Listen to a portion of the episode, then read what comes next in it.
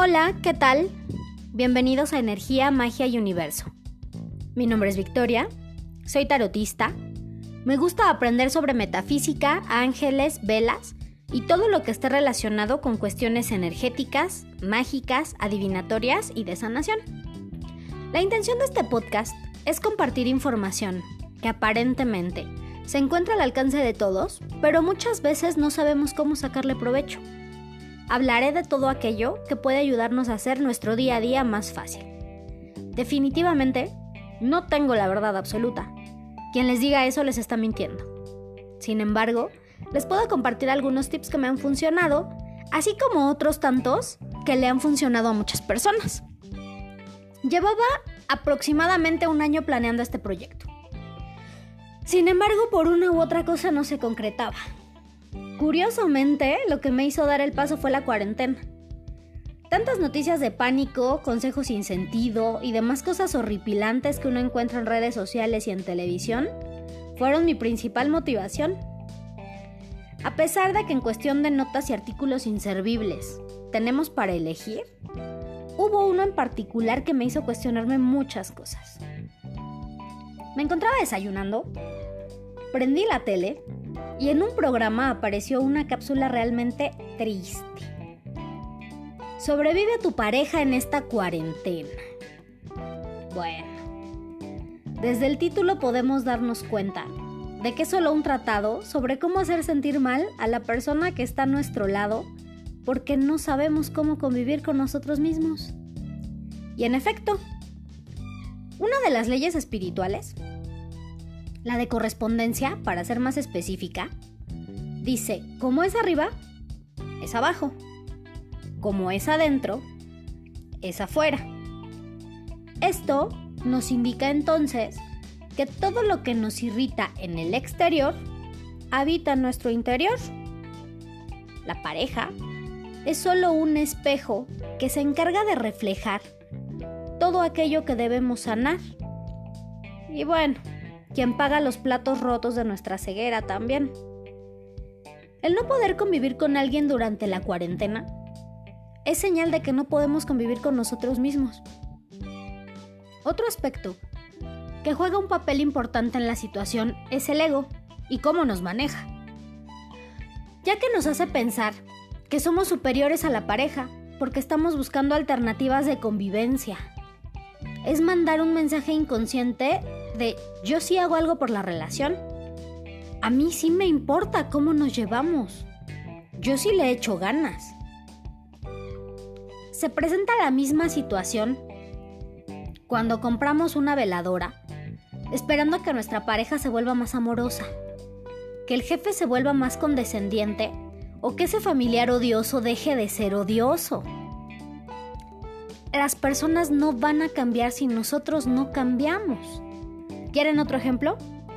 La madre desesperada que acude a la iglesia pidiendo que cambie su hijo, su marido o su situación económica sin hacer lo mínimo posible por cambiar algo de su incómoda persona. ¿Le suena familiar? Damos por hecho que al otro no le importa en lo absoluto y que somos los únicos que le echamos ganas, cuando el otro está viviendo su realidad tal vez de manera placentera Ah, pero esto es motivo de infinidad de discusiones. Ay, bueno, hay que mencionar que no hemos aprendido a lidiar con nuestras sombras y nos incomodan todo este tipo de situaciones. Y por eso nos molestan tanto las personas. Por eso nos molestan las actitudes que toman porque son situaciones internas que no hemos podido trabajar. Nos molesta incluso ver a aquel cabroncito sentado tan cómodamente jugando un videojuego y decimos, ¿cómo está tan a gusto con todo lo que estamos viviendo? ¿Por qué no hace algo por la casa? ¿Por qué no baña al perro?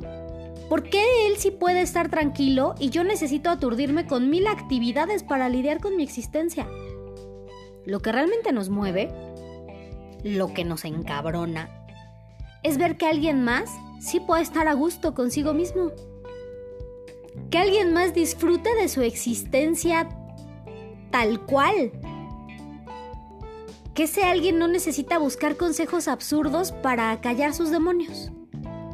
Es curioso cómo dentro de ese mar de confusión seguimos creyendo que nosotros estamos en lo correcto. Y nuevamente entra el ego para engañarnos. Pero bueno, ya me desahogué. Aunque la intención no es dejar el tema a medias. Lo importante de analizar esto es saber cómo se puede solucionar. De qué forma podemos trabajar en nosotros mismos para ir cambiando situaciones. Para empezar, olvidemos los 20.000 consejos inútiles sobre cómo cambiar la situación con tu pareja. Pues de entrada, les voy a decir, si no cambian la relación que llevan con ustedes mismos, las relaciones con los demás no van a cambiar y solo conseguirán sentirse frustrados y hasta deprimidos. Comencemos por conocernos. Suena fácil, pero si nos molesta la indecisión de nuestra pareja o la extroversión de nuestra madre, eso significa que estamos lejos de saber quiénes somos y qué queremos. A muchos les funciona la meditación, pero no la meditación donde te sientas y te haces güey media hora sin que nada pase. Hablo de una meditación más libre, más divertida, en la que en lugar de silenciar la mente, nos dejamos llevar por nuestros pensamientos. De esta manera nos damos cuenta cómo un pensamiento nos lleva a otro. Y así hasta crear una cadena de pensamientos que en apariencia no tienen secuencia o relación, pero que si realizamos este ejercicio cada tercer día, durante media hora, vamos a empezar a conectar los puntos. Puedes anotar los pensamientos que tienes durante la meditación para que lleves un registro y te sea más fácil hilarlos después. Comenzar es muy sencillo. Siéntate en una posición cómoda. Cierra los ojos y vas a comenzar a respirar por tiempos de 4 segundos. ¿Esto cómo es? Vas a inhalar en 4 segundos vas a retener el aire por 4 segundos y vas a exhalar en 4 segundos. En muchas técnicas de meditación te dicen que lo repitas por 10 veces, por 12 veces, por 15 veces. Pero si algo he aprendido es que cada quien tiene sus tiempos. Respirar en tiempos de 4 segundos es muy efectivo, pero cada quien sabe cuántos tiempos de 4 necesita para relajarse. Entonces las repeticiones las decides tú. De pronto vas a dejar de prestar atención a la respiración y, te dejarás llevar por tu mente. No censures las ideas que aparezcan, por más vergonzosas, absurdas o aterradoras, porque si están ahí es por algo.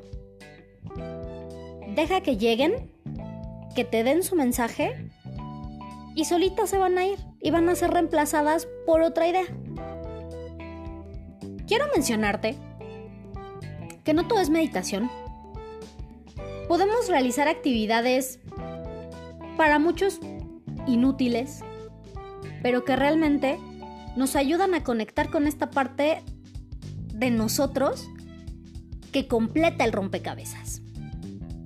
Podemos bailar, dibujar, cantar, gritar, hacer ejercicio, empezar un proyecto, tejer una bufanda, cuidar una planta, cepillar al perro, inventar una nueva receta de cocina, escribir un diario que tal vez se puede convertir en un éxito si lo publicas, crear un blog, tomar fotografías, iniciar un podcast. Estoy segura que el título de esa cápsula debió ser Sobrevive a ti mismo en la cuarentena. Habría tenido más éxito. El chiste es buscar actividades para nosotros en lugar de planes maquiavélicos para cambiar al otro. Recuerden que si el interior no cambia, el exterior no se mueve. Y bueno, vamos con el tip mágico de la semana. Si quieres armonizar tu hogar, puedes encender una varita de incienso de vainilla, coco o lavanda. También puedes trapear con un preparado de canela molida, una cucharadita de miel y siete hielos. Así limpias, te entretienes y armonizas. Si tienes alguna duda o sugerencia, puedes escribirme a la página de Facebook Energía, Magia y Universo. Nos vemos en la próxima.